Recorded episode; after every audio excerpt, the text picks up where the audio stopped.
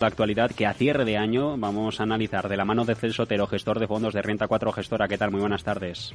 Hola, buenas tardes. Aproximaciones a los datos de viviendas pendientes que acabamos de conocer, una caída del 4%, también el índice Redbook de ventas minoristas que firma el dato anual sobre el 9,6 y el manufacturero de Richmond que para diciembre está en la unidad. Eh, esta vorágine, ¿cómo se queda para final de ejercicio?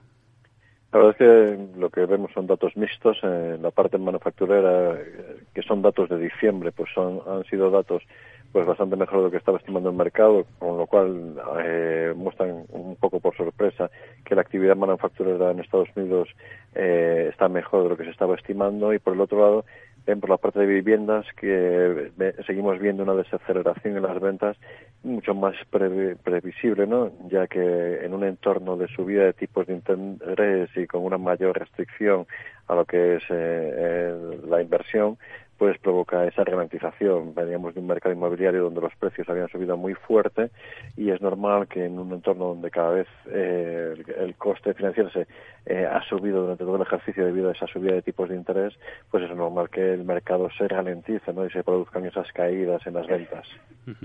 Año de complicaciones este 2022 para la industria de semiconductores. Los inventarios de chips aumentan a medida que va cayendo la demanda. Eh, ¿Estaría posicionado en estos momentos dentro del sector? Pues a ver, en, en este caso aquí, pues nuestra visión es muy similar a la que veíamos hace un año, ¿no? Es decir, igual que antes eh, todo el mundo hace un año era extremadamente positivo por el mercado de semiconductores, ¿no? Por ese incremento de la demanda, ¿no? Y ese incremento de precios que se veía, pues nosotros siempre hemos sido partidarios que es un mercado extremadamente cíclico, ¿no? Al final vemos aquí lo que hemos dicho siempre es que la, la demanda va subiendo linealmente y cuando se producen esos incrementos de capacidad que hemos visto en todos estos ejercicios, eso va subiendo como en escalones, ¿no? Como subida en una escalera, ¿no? En ese sentido se van produciendo esos desajustes normales eh, dentro del mercado, como pasa en muchos otros sectores. Lo que pasa es que en este mercado es especialmente notorio esos desajustes y se producen unas variaciones de, precios de, los semiconductores de manera muy severa, ¿no?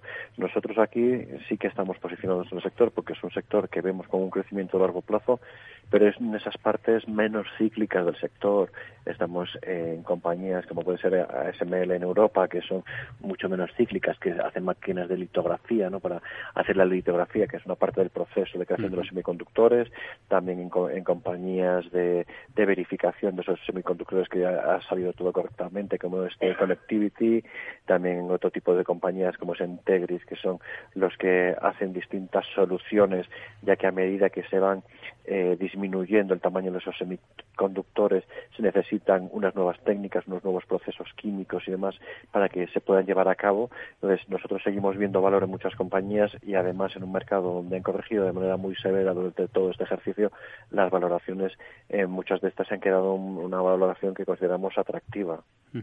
Tras las caídas de más de 5 dólares que hemos visto desde el 13 de diciembre y con una rentabilidad por dividendo que supera el 5%, ¿entraría en Intel?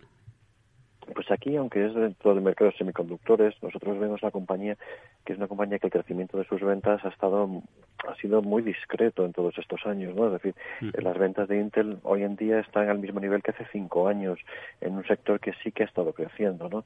Y que le ha venido muy bien eh, a todo el sector todo lo que es la pandemia, pero eh, vemos que la, la, tecnología de Intel se ha quedado un poco más atrás, ¿no? Y compañías como AMD le han comido mucho terreno. En este sentido, es verdad que la valoración de la compañía es atractiva en estos niveles, pero nosotros una de las cosas que buscamos, además de una valoración que sea atractiva en la entrada, es una visibilidad de crecimiento a largo plazo importante. Y aquí es lo que eh, eh, encontramos menos dentro de la compañía. Seguramente con los cambios del equipo directivo que hubo hace casi dos años, pues están intentando hacer ese cambio, ya que el CAPEX en la compañía ha aumentado significativamente, pero eh, nosotros preferimos estar más en realidades y en compañías que vemos muy claro el crecimiento que en otras compañías por muy barata que sea la valoración. Nueva jornada de caos en Estados Unidos por el temporal Elliot. Southwest Airlines está siendo una de las aerolíneas más afectadas. Eh, se han cancelado hasta ahora más de 2.700 vuelos. Eh, de los anulados, un 91% son suyos. y a, este respecto había una noticia que me llamaba anoche la atención que leía en Bloomberg. Al mundo decía le faltan aviones para lo que viene. Boeing en estas sería una oportunidad tras un año de caídas acumuladas superiores al 8%. Bueno, Boeing hemos hablado también muchas veces y es que eh, sí que es verdad que tiene un mercado subyacente muy bueno porque el mercado de aeronáutico es un mercado que crece año tras año, ¿no? A, excepción de estos años de pandemia que hemos visto, pero la tendencia a largo plazo es positiva. Eh, se encuentra también en un, en un duopolio porque entre Airbus y Boeing se hacen con prácticamente casi todo el mercado. Entonces dices, tenemos lo mejor ahí, ¿no? Esa es la mejor parte.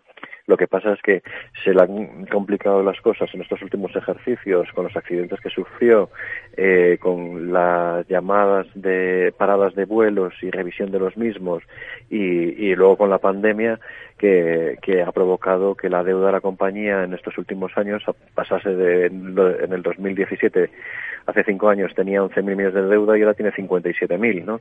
En ese sentido, pues en una compañía que en sus años buenos puede hacer cerca de los 10 billones de caja, pues has incrementado en cuatro años el coste de amortización de, de, tu inversión, ¿no? En ese sentido, pues esa es la parte negativa. Nosotros consideramos que el negocio es bueno y, que poco a poco todos estos problemas que está teniendo la compañía deberían ir disipándose y a medida que vaya pagando esa, esa cuenta de estos últimos años, pues veremos cómo la compañía debería ir recuperándose. Hace una semana conocíamos que YouTube había cerrado un acuerdo con la NFL, con la Liga de Fútbol Nacional de Estados Unidos, para emitir en su plataforma los partidos del domingo por la tarde, los de mayor audiencia. Serían unos 14.000 millones de dólares para los próximos siete años, las próximas siete temporadas.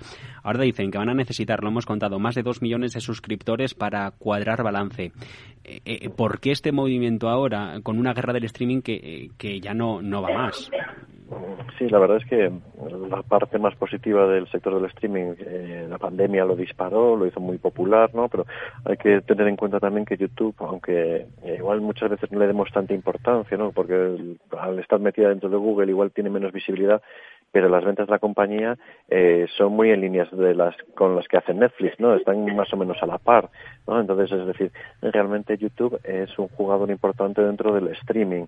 Al final, toda la compañía eh, lo que busca es la fidelización de, de usuarios y, y, poder así, en el caso de YouTube, pues poder incrementar la venta en la parte de publicidad, que es de donde realmente saca los ingresos, aparte de los suscriptores que tienen, ¿no? Entonces, al final, todo lo que es incrementar el abanico de, de, producto, pues al final es lo que te hace más eh, mantener esas suscripciones en un momento donde, como bien dices, el mercado podemos considerar que parece casi que está saturado, ¿no? ya que la proliferación de, de, plataformas y demás hace que el usuario muchas veces tenga dudas de lo que, lo que quiere ver. ¿A qué va a estar atentos de los resultados al toque de campana de cierre en Wall Street de Calmain? Pues aquí eh, Calmen es una compañía que, es, la mayor productora de huevos de Estados Unidos, no tiene prácticamente el 20% de cuota de mercado y, y al final lo que hemos visto que este crecimiento se ha basado principalmente en dos pilares, la parte orgánica y también la consolidación del mercado. Ha sido muy activa en los últimos años en lo que son adquisiciones. Es una compañía que, está muy integrada, ¿no? Eh, en tanto la producción de pienso, en, en la cría, en la distribución. Entonces al final eso le ha provocado que este año ha tenido un comportamiento muy positivo de más de un 70% de subida en un, en un mundo donde la eh, inflación elevada ha producido una mejora de sus márgenes debido a esas integraciones. Entonces, los puntos principales que vamos a ver es un poco si ese, eh, cómo puede mantener esos márgenes, cosa que nosotros eh, somos un poco más escépticos debido a, que este mercado de inflacionista no lo vemos sostenible en el tiempo y, y luego también el tema de las adquisiciones, a ver si cómo es la consolidación de las últimas adquisiciones que ha tenido la compañía.